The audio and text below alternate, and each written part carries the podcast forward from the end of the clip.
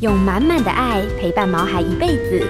欢迎收听《全民安扣全能狗 S 宠物当家》，与你一起关心狗狗、猫猫的大小事。本节目由全能狗 S 冠名赞助。大家好，这里是 FM 九八点一九八新闻台，欢迎收听每个礼拜一晚上八点钟所播出的《全民安扣全能狗 S 宠物当家》节目。我是兽医师杨静宇。同样的，今天的节目在 News 九八 YouTube 的有同步的直播，您只要在 YouTube 里面搜寻九八新闻台就可以了。那此外呢，打开小铃铛就可以收到新的影片和讯息的通知，也欢迎您大家分享跟按赞以及利用。好，那首先呢，我想在这个这两天啊。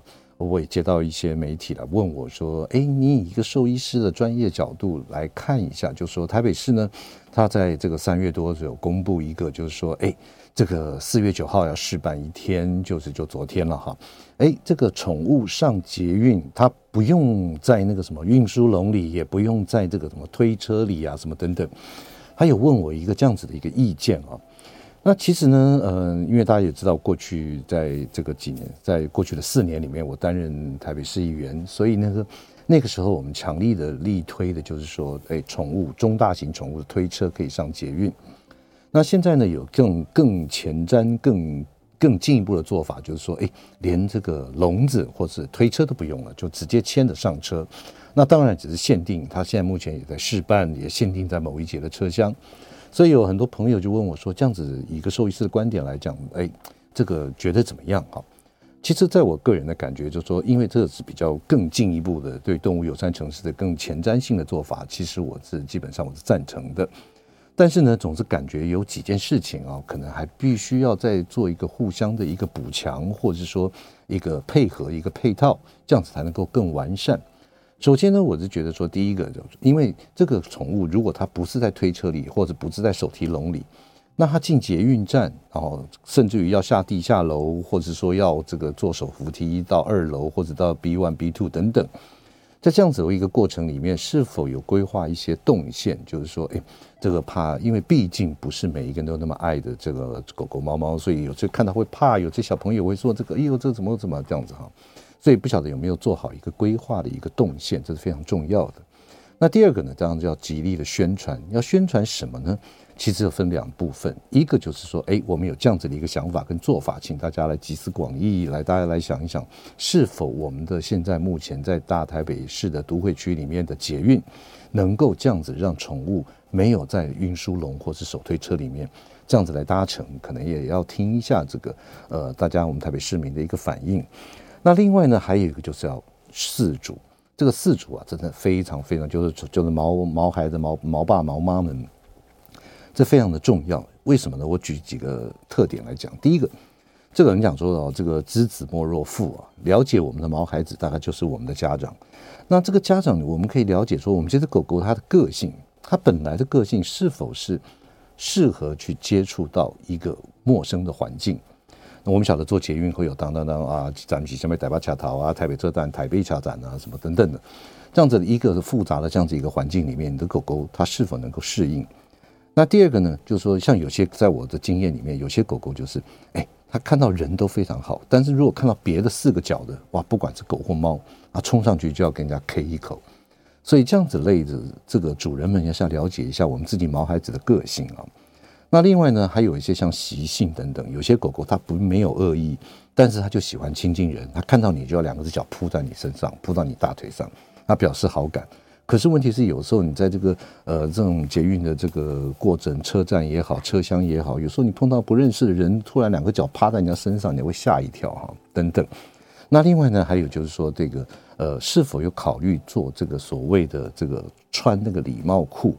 因为毕竟狗狗它到一个陌生环境，它都会标记啊，就说哎，这是我的地盘，我的领域，所以可能会有这个尿尿啦，或者什么等等做记号。那是否在为了维护我们这整个公共环境的一个卫生的考量之下，如果要开办这样子不带笼子，不是在一个密闭的手推车里，那是否就要这规定，就是一定要穿礼帽裤？也就是说，不管你抬腿也好，你蹲下来也好，你就算尿尿也是尿在那个纸尿裤里。这样子的话呢，对整体的不管是车站的环境、车厢内的一些这个卫生情况等等，都是一个很好的一个保障。那当然了，最重要的就是，因为这个是毕竟是属于大众运输系统。那这个如果身上这个狗狗身上或猫咪身上有一些跳蚤啦、一些外寄生虫等等，也一定要做好很好的预防措施，这样子才能够达到我们希望提升我们动物权利，或是说，哎，这个更友善这个动物城市的一个做法，它必须要很多细部的配套。那当然了，这是一个开始，我也希望能够好好的继续做下去。好，哩哩喳喳说了这么多啊，那呃，我们简单来讲一下今天我们节目的特别来宾。那当然呢，这个我们晓得，有时候我刚去认养一只，或者是去外面购买一只这个宠物回到家里面的时候，它是否就是说有没有？当然，我相信可能有些这个听众朋友有非常好的一个习惯，就是诶带回来新带回来家里面，一定先去去动物医院做一些基本的检查等等。那有些当然也忘记要去做检查，或者说其实有很多的一些这种先天性的问题啊，先天性的存在的一些疾病。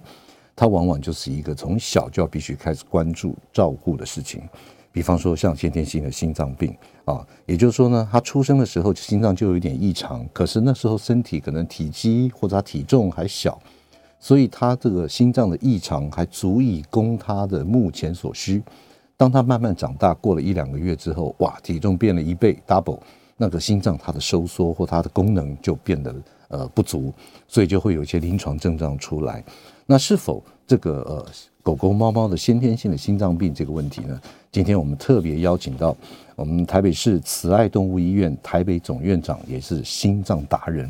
为什么这样讲呢？因为他其实啊，这个陈俊达陈医师，他在台湾的兽医界里面的心脏方面是可以是非常非常厉害的，而且呢，不仅仅是呃在看诊，而且他还有负责一些教育的工作，还有做一些演讲等等。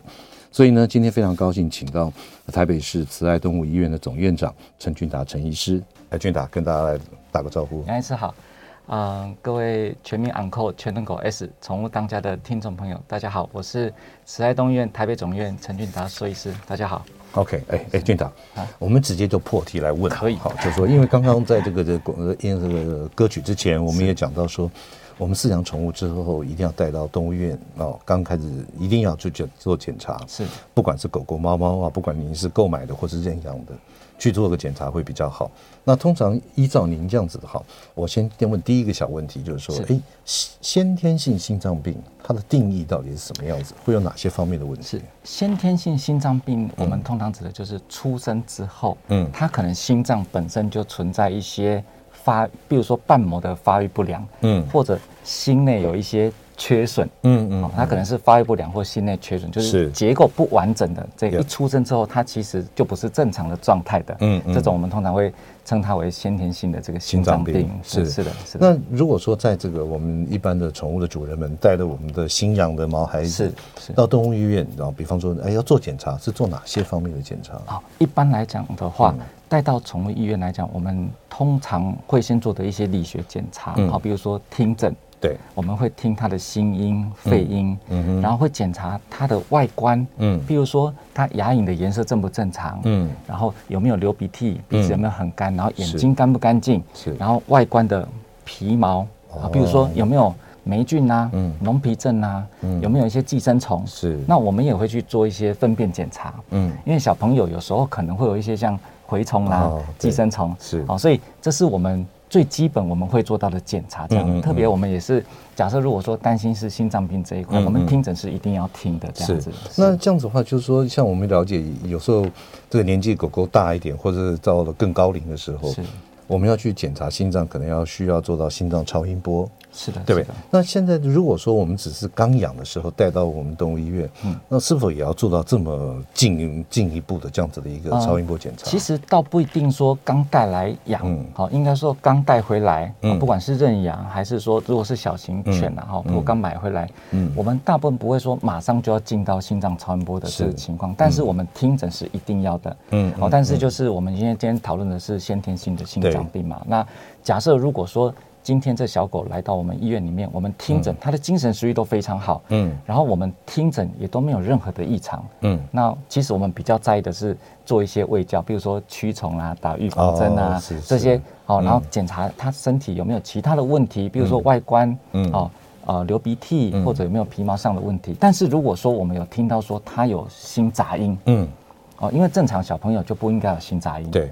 那有听到心杂音，就会担心说，会不会可能是不是有一些发育不全？嗯嗯。哦，或者有一些。呃，心内的缺损，嗯，如果我们有听到心杂音的话，嗯，其实我们接下来可能会就做下一步的建议，做更进一步的去对，就是 X 光或者心脏超音波这样影像学的检查。对对对对对。哎，俊达这边我我想听众朋友应该也是很是，就是说很想要知道啊，是，就是说这个心脏病，这个先天性的心脏病，是它有没有一些这种所谓的品种的一些偏好度，或者是说先天性心脏病它到底为什么会造成这样子？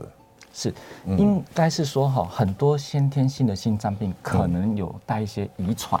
哦，可能带一些遗传。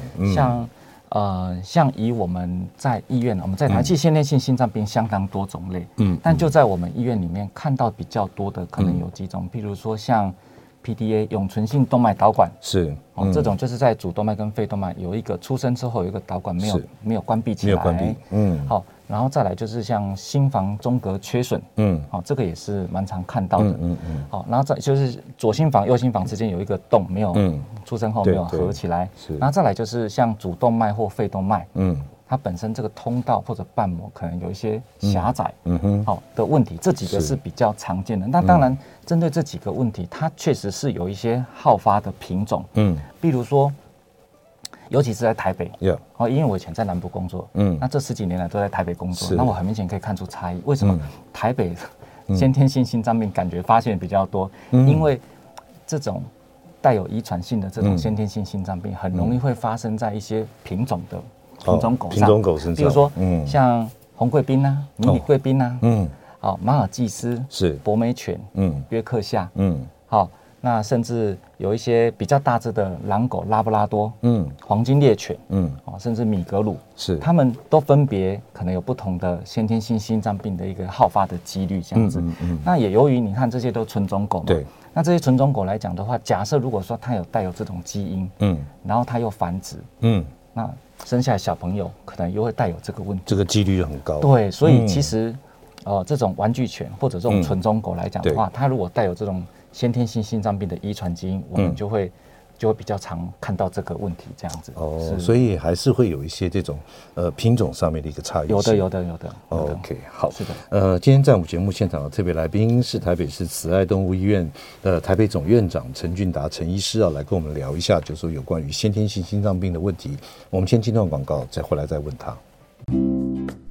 欢迎回到九八新闻台全民昂购全能狗 S 宠物当家节目。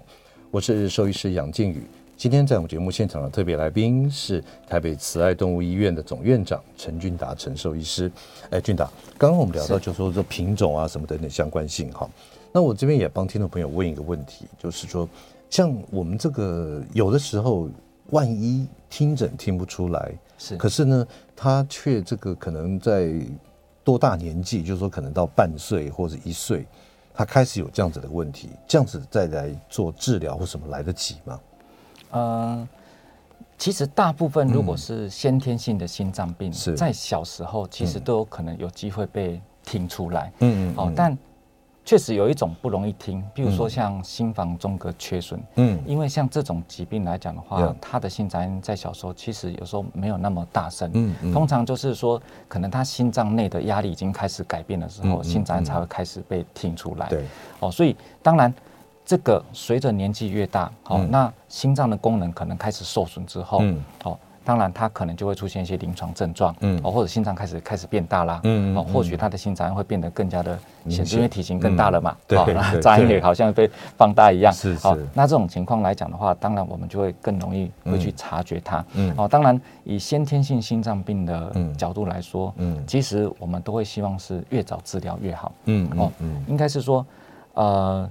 在他心脏可能还没有发生变形前，嗯嗯，哦，他的功能还没有受损前，是，我们看有没有机会，嗯，去把它，譬如说透过手术或者其他的方式去把它处理掉。当然，你拖越久，对，他的受应该拖越久是这样子哦，拖越久，如果心脏功能已经受损，我们在譬如说可能进行手术的风险上就会比较高，对，哦，那当然在寿命上可能就没有像刚刚开始发刚刚开始发现的时候，在他心脏功能都还没受损前赶快处理，嗯，那样的好这样子。对对，那一定的哈。对对。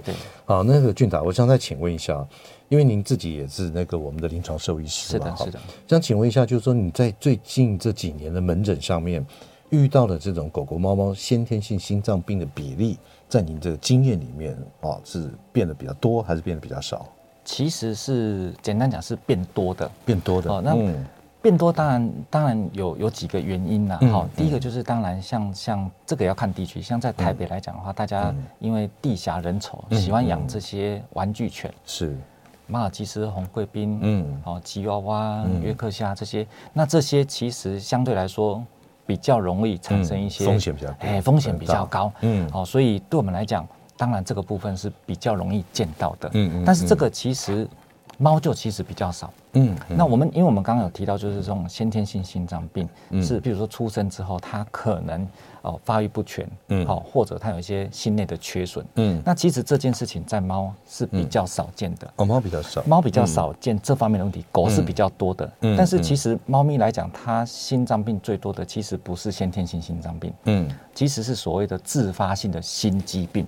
哦，自发性心肌病，比如说肥厚性心肌病。哦，这是最多的哦，对，这是最多的。反而先天性心脏病的比例，嗯，是比较少的，比较少是比较少的。但是猫咪来讲的话，它的自发性的心肌病，嗯，比例其实蛮高的，嗯嗯，其实是蛮高的。所以也就是说，可能跟先天比较没有关系。对，它其实也有是有一些品种的问题，但是我们讲的先天是，我们讲的先天就是说，它可能发育不全，嗯，或心内缺损，嗯嗯。哦，但这样呢，现这个所谓的。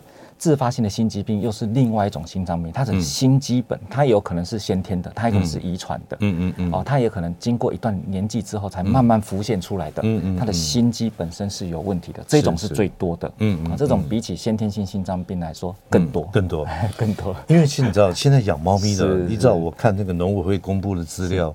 现在养猫咪的这个数量好像几乎跟狗要快不分不相上下。是的，是的，是的。所以从我们以前住院来看，以前有可能十只住院里面可能有七八只都是狗。狗。那现在几乎一半一半了。对对。现在几乎一半，有时候猫还比狗住院的多。对，真的真的，因为 现在养猫的好多。现在养猫的这个真的听众朋友呢，或者我们的这个狗爸狗妈们呢，这越来越多。是的，是的，是的。好，是的。那如果再再请示上一个问题啊，就是说刚刚你也特别有提到说，哎，是哪些原因会造成先天性的心脏病？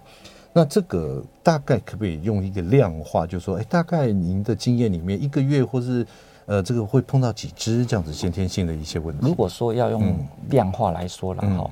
如果按照文献上的统计学来说，嗯，我们讲的像这种出生之后它有发育不良或缺损的这一种先天性心脏病来说，哦，以曾经有看过一篇文献是说，如果以一千只的住院动物里面，在狗，可能有六到八只会有这样的问题。六到八只。那如果是猫咪的话，嗯，可能零点几到一只，以一千只来说，它可能就零点几到。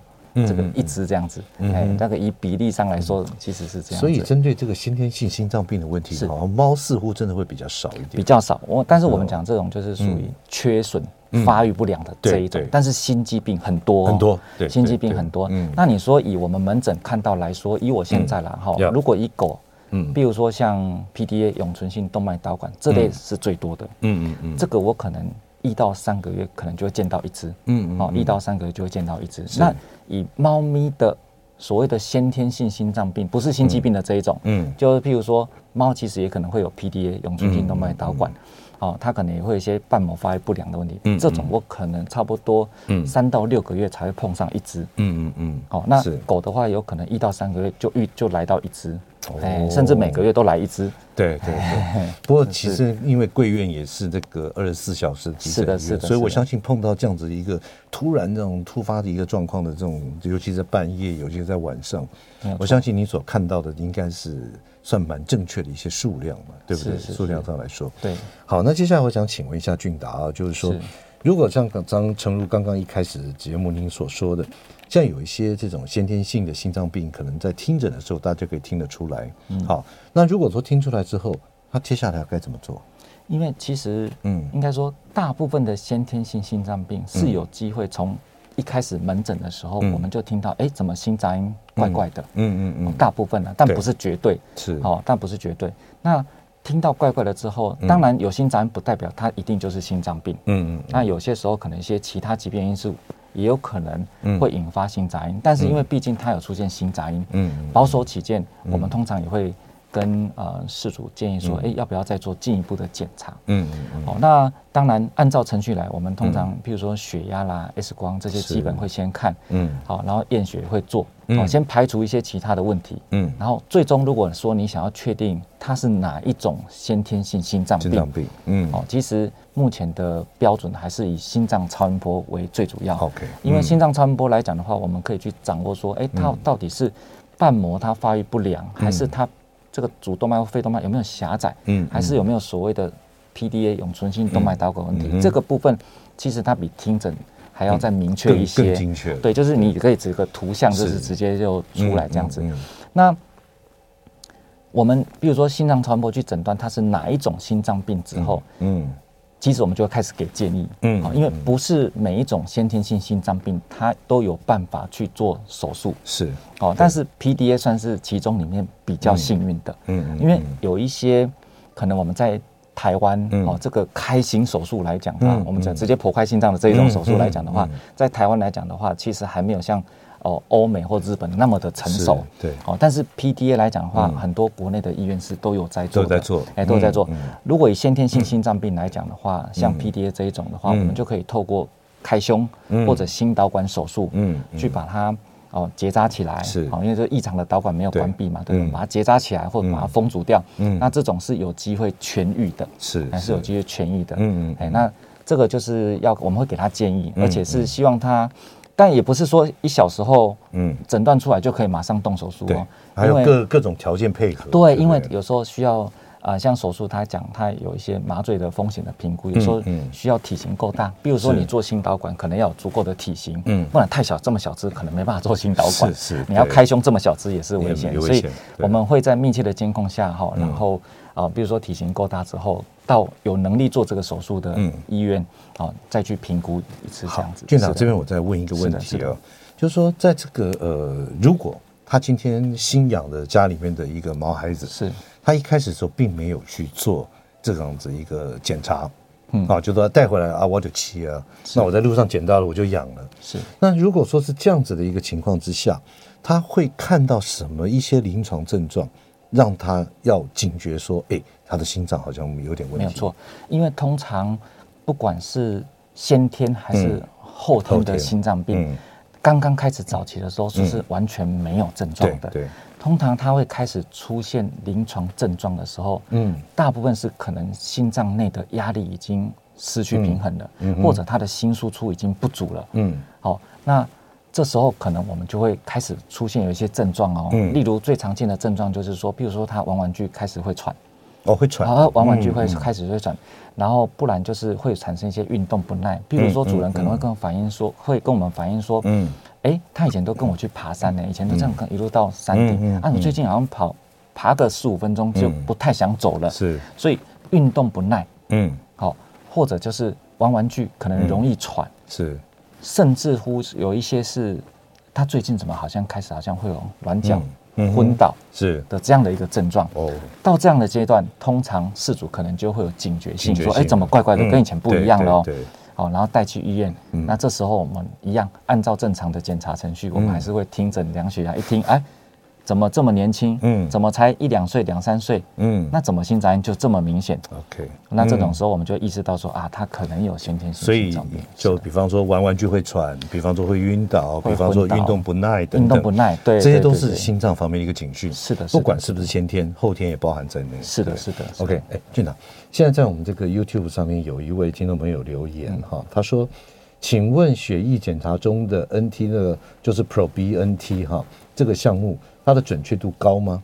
另外想问，如果这个项目的血液超标，还是以心脏超音波跟心电图方面的检查为准吗？OK，好，感谢这个事主的提问哈。是，那 NT-proBNP 它算是一种生物标记，对，它算是说心脏内有感受到压力的时候，它会释放出来一种生物标记。是，所以不管它是不是有先天性心脏病，还是它有后天性的瓣膜性疾病，只要心脏的压力太大，它就可能会被释放出来，被我们侦测到。嗯，哦，但是其实像 NT-proBNP 数据的上升，也不是只有心脏病才会上升，是，例如有高血压，有内分泌失调，有肺脏高血压，哦，等等，或者有其他肾脏方面的问题，它也可能都会使它数据上升。哦，所以 NT-proBNP 的这个生物标记的上升，并不能代表它一定就是心脏病。OK，哎，俊达，因为待会我们要进段广告，是进段广告的时候，好好再跟他聊一下。因为其实也常有人问说，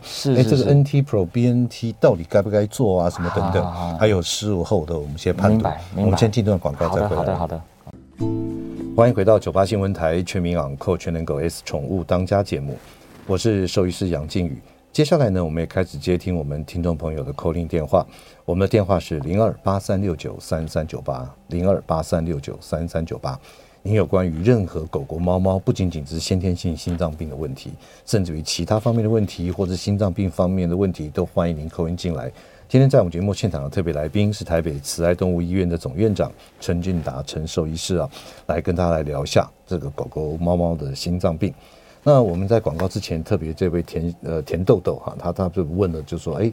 这个验血里面有一个项目叫做 NT Pro BNT 啊，不是那 BNT 疫苗的 BNT 哈，它是 proBNT，它准确度高吗？什么等等？那我们刚刚聊了一半，可不可以来继续跟大家说？好的，好的，好。这样、嗯、NT-proBNP 它算是啊、呃、心脏的一个生物标记，嗯，啊，它就是说啊、呃，当心室肌肉感受到压力的时候，嗯。嗯它会被释放释放出来，对，所以你可能就验到啊，有这个阳性哦，异常了，或者这个数据是比较高的这样子。那不管是先天的还是后天的，只要心脏的内部开始压力产生变化的时候，它可能就会被验出来。哦，那但是呢，它的上升呢，嗯，也不能单单说一定就是心脏病，因为它可能有其他的状况也会让它上升，比如说。严重的高血压啦，嗯。啊，甲状腺功能亢进呐，嗯，败血症呐，肾脏的疾病，它其实还有一些会让它变成阳性或者数据上升的一些疾病，嗯。哦，所以我们等于说我们可以验，那验到有的话，或者验到数据高，我们可以怀疑说可能有心脏病，是，哦，但是它验出来没有，也不能排除心脏病，嗯，为什么？因为如果他今天心脏疾病在很早期的阶段，是心内的压力都还没有出现变化的时候，可能你是验不出来的哦。哦，但是如果验到有的话，我们会怀疑说，也许他有心脏病。那我们会接下来安排进一步的检查，包括说心电图，然后最终其实如果是心脏超音波。会是比较准确的，是这样子的。嗯，OK，所以也就是说，这个还是可以来做一个参考。是的，你一般年度健检、健检的时候、术前检查或者急诊的时候，嗯嗯，我们验一下，嗯，做个参考，是做个参考。但是它并不是拿来完全排除心脏病，嗯，这件事情。是的。那接下来我再请继续那个，请问一下那个俊达啊，就是说。我们人也有这个刚刚您讲的这个狗狗、猫猫这种先天性的心脏病吗？是的，其实我们刚刚提到像永存性动脉导管、对心房中隔缺损，嗯。啊，主动脉、肺动脉狭窄，狭窄，哦，嗯，那心室中隔缺损，甚至法洛氏四重畸形，这些其实这些疾病在人全部都是有的，都是有的，都是。那动物其实也是会有的，是。哎，那我很好奇哦，在动物方面这样子来做，跟人的这种治疗的方式跟做法是一样的吗？其实人医应该是讲哈，人医它也是有内科有外科，是。但我只能讲说，在人医方面来讲的话。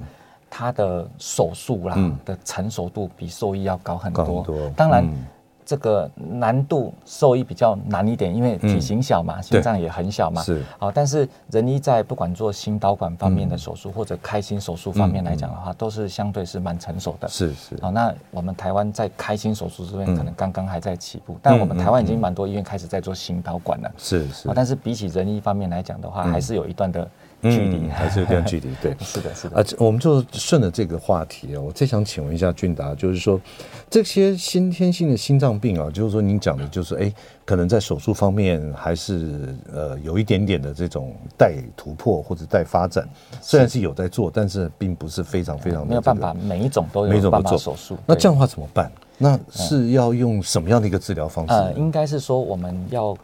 如果可以手术，嗯，好，比如说像永存性动脉导管，管。我们就会强烈的建议，在他身体状况还 OK，嗯，啊，心脏功能还没有太差的情况下，我们会真的会强烈建议他去动手术，因为他是蛮有机会可以痊愈的手术，嗯嗯嗯。好，但是你如果是像，比如说心房或者心室中隔缺损，嗯，好，或者。瓣膜的发育不良，嗯、这种其实要动手术，在台湾真的有它的难度在。是，所以在像这这类的先天性心脏病，我们可能、嗯、也许我们就会比较倾向是内科的治疗。嗯哼，因为那个毕竟要开进心脏嘛。是、嗯，那你要开进心脏，通常你要先让心脏停止。嗯，好、哦，那不是那么简单的事情。嗯、就像人的手术一样，还要贴一个呃接上一个体外的循环机，让心脏停止，然后开刀，然后这样，但没有那么简单。嗯，所以假设如果他今天的发育不良。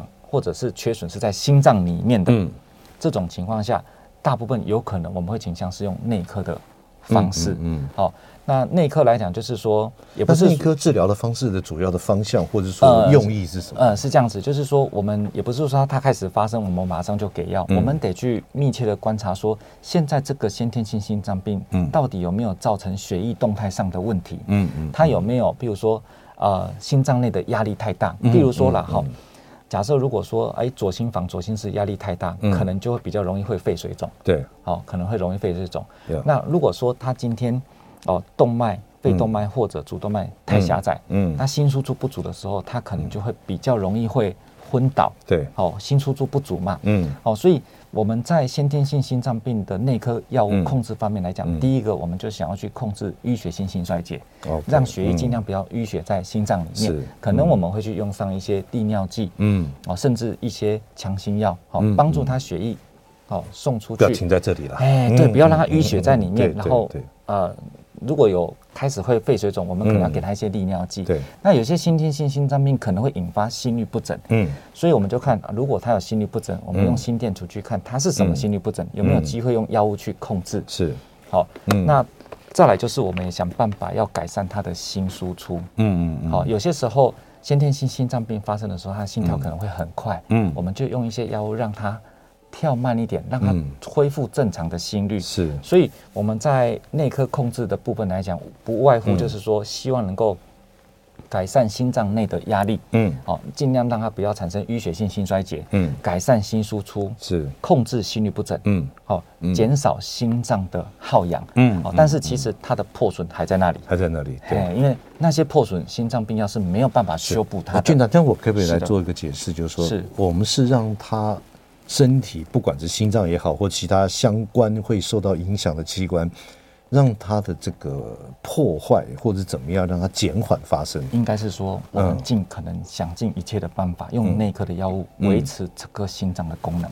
OK，嗯，维持这个心脏它的病因还是在那，它的病因还是在那边。可是这个病因可能会导致淤血性心衰竭，对，会导致心律不整，对，会导致心输出不足。嗯。那我们用内科的药物是想办法去控制这一块。那曾经我就有遇过像 PTA，嗯，永存性动脉导管，其实主人也是愿意动手术的，可是他去评估手术的时候，麻醉到一半，身体状况不允许，OK，不允许，那不允许就是那也不行，好不行，那我只能继续内科，嗯，那我这样一路也吃药哈，因为他肺水肿了，已经肺水肿了，那我们用一些强心利尿剂啊这些哈，他也活到了九岁多。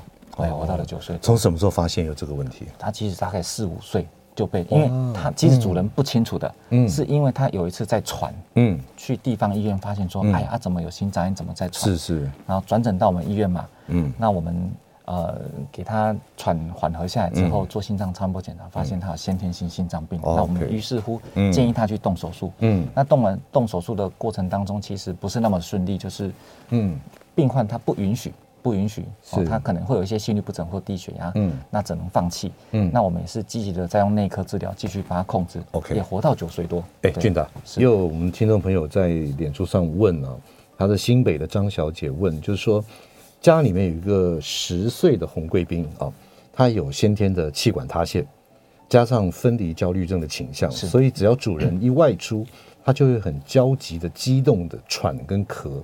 甚至于可以持续的激动十分钟以上，是每天可以数次啊啊！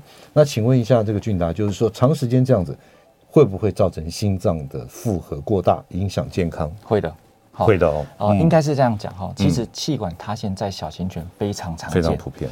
好，然后它本身呃气管塌陷来讲，它可能就很容易会咳嗽或者吸不带到空气。对，看到主人的时候又很激动，又开始咳咳咳，然后吸不到空气，等于是。他一直胸腔要属于用力换气的这一个情况哈，那这种情况之下来讲的话，我们在呃。内科啦，超音波下，嗯、我们常常可能会看到它会产生所谓的肺脏高血压。哦，所谓肺脏高血压就是肺循环的阻力增加，嗯嗯嗯、肺动脉的压力上升。OK，那像这种气管塌陷，长久下来，如果说不去处理它，嗯，肺动脉的压力如果上升之后，对右心室的压力就会慢慢慢慢的上升，嗯、最终有可能会形成右心衰竭。右心衰竭会发生什么状况呢？它可能会产生胸水、腹水、昏倒，哇，那更严重了。对，所以其实。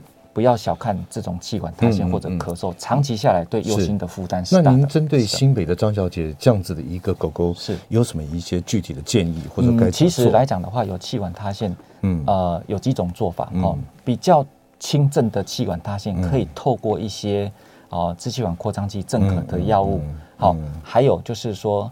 他可能有一些安定情绪的一些营养品啊，或者保健品，不要那么激动嘛，哎，不要那么激动。甚至如果他真的很激动，我们可能会开一些适度的镇静药给他。嗯，第一个让他情绪安稳下来。嗯。辅以一些支气管扩张剂或镇咳的药物，是。让他不要再那么的咳嗽或用力换气，因为他只要一直咳嗽或用力换气，对。心脏的负担逐步就会增加，就越越来越重。哎，对，逐步就会增加了这样子。那当然了哈，如果有些气管塌陷已经达到非常严重的等级，它是可以去考虑装支架的。嗯嗯，那么心脏装支架对，没有气管也可以装支架。气管装支架，好，让它撑开，就是。撑开塌陷的部分，但是当然那个都通常都是比较末期的器官塌陷，用药物已经真的没有办法控制那一种，我们会建议做气管支架这样。OK，哎，俊达，另外还有一位这个呃零六一二啊，他那个他说请教一下，品脉能使用在有心肌炎的猫咪吗？嗯，品脉来讲的话，它算是一种强心药啊，增加心脏的收缩力，同时它可能会扩张静脉系统跟动脉系统。嗯。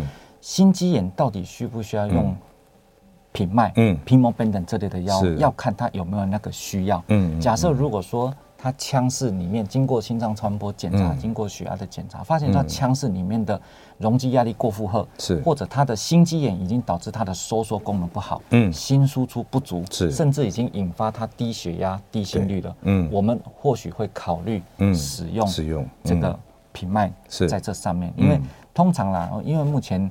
啊、呃，主要这个品脉哦，Pimobendan 它用在狗是比较多的。对，那用在猫咪来讲，目前还是比较倾向是说，它可能已经开始有出现一些，比如说收缩功能不好，嗯，开始出现心衰竭，是，哦，或者心输出不足，嗯，哦，低血压、低心率的这些状况下，有些兽医师他会考虑的，在这个时候介入。但所以，嗯，是不是一定可以介入？这个不一定，要精确的评估。OK，是的，好的，嗯。哎，谢谢啊，哎，俊达，今天回答我们好几个问题啊，真的，我就觉得非常非常的专业啊。啊，那那个今天在我们节目现场的特别来宾呢，是台北慈爱动物医院的总院长陈俊达陈医师，来跟我们聊一下有关于这个不管是先天或是后天，anyway，就是心脏方面的问题。我们先进一段广告，再来好好问一下俊达。欢迎回到九八新闻台全民昂扣全能狗 S 宠物当家节目，我是兽医师杨靖宇。今天在我们节目现场的特别来宾是台北慈爱动物医院的总院长陈俊达陈医师啊，来跟我们聊一下狗狗、猫猫，不管是先天性或者心脏方面的疾病。哎，俊达，因为现在养猫咪的人口越来越多，是那诚如刚刚在呃节目当中您所提到的，就其实猫咪先先天性的心脏病其实相对少，相对少很多。相对少。那另外我想说，就是说在你这个呃。呃，最常治疗的，像猫咪，它的确也是会有心脏病。啊，确实会有。那这个有大概有哪些种类，或者说该怎么样这个预防跟治疗？其实以先天性的猫的心脏病，嗯、我们讲就是有发育不良或者缺损的这种，嗯，可能会看到，比如说二尖瓣、三尖瓣的发育不良，嗯，永存性的动脉导管是。心室中隔缺损，嗯、这些都是有可能会看到的，但是其实都相对少见很多，嗯嗯，但。以治疗来说是这样，就是说一样嘛，外科或者内科嘛。对。那如果今天他是像比较幸运的心先天性心脏病啊，好，基本上得到先天性心脏病都不太幸运。但是先天性心脏病里面，我认为啦哈，PDA 算是相对幸运。为什么？因为 PDA 这个心脏病比较有机会开刀治愈它，哎，就完全断根的，就是对，就是把它断根。那这种如果说呃。有得到这种状况来讲，只要体型够大，可能他就可以去做开胸，把它扎掉，这辈子就不用再吃药了。对对。那如果是其他，比如说有些心内的缺损，嗯，的这一种的话，我们也不是一开始马上用药，我们就是密切的监控它。嗯。它真的有需要给药的时候，我们就一样哦，控制哦淤血性心衰竭，改善心率，改善心输出，控制心律不整，是好，就是内科处置。其实大部分猫咪除了 PDA 的这个。需要用手术以外，大部分可能我们内科的处理比较多，嗯，是比较多的这样子。OK，好，因为猫咪的习性跟狗狗不一样，是的，狗狗可能会喘啊、咳嗽啊，或者什么。是是是。那猫咪它通常就是静静的趴在柜子上，或者蹲在哪里。是。这如何能判断说，哎，它心脏不太对，或者心脏不舒服？其实哈，最常见就是有些时候，嗯啊，例如啦哈，我们呃会。用逗猫棒，对不对？嗯，逗逗猫棒，哎，主人在跟猫咪用逗猫棒啊？怎么以前玩很久，怎么现在玩两下就不想玩？哦，也是运动不耐。对，嗯，其实容易发，它不见得一定是会喘，嗯，它有可能就是一开始很就运动不耐，嗯嗯，好，或者稍微动一下喘特别久。哦，OK，哎，运动一下，哦，一直哈哈哈。其实老实讲，真的很少看到猫咪喘。对对对对，但是如果是他有出现这样的问题，就要注意了。嗯，哦，那还有还有有一些先天性心脏病，它可能会造成你你看他的脚掌本来是粉红色，对不对？对，它开始变成蓝蓝紫发干，呃，发干了，对，变成那种蓝紫色。其实就是可能有一些缺氧血啊。嗯。因为透过这个先天性心脏病的这个心内的缺损，嗯，缺氧血被送到全身去，嗯，送到末梢，所以你看它的脚掌奇怪的怎么变成蓝蓝紫紫的？嗯嗯，所以以猫咪来讲的话，我会比较，嗯，请饲主注意，就是说它有没有开始出来，比如说玩玩具很容易喘，玩到猫棒不想玩，或者在那边玩完之后喘很久，嗯，那看一下它的脚掌，脚掌，脚掌，或者现在变得很不爱动，嗯，然后或者越来越消瘦，是。这些都是警讯，都是要注意的。所以这个红的发紫对人来讲是不错哈，但是对于动物狗狗猫猫，有时候脚掌变成红的发紫，那 本粉红色变紫色就不太对了，那就是有问题。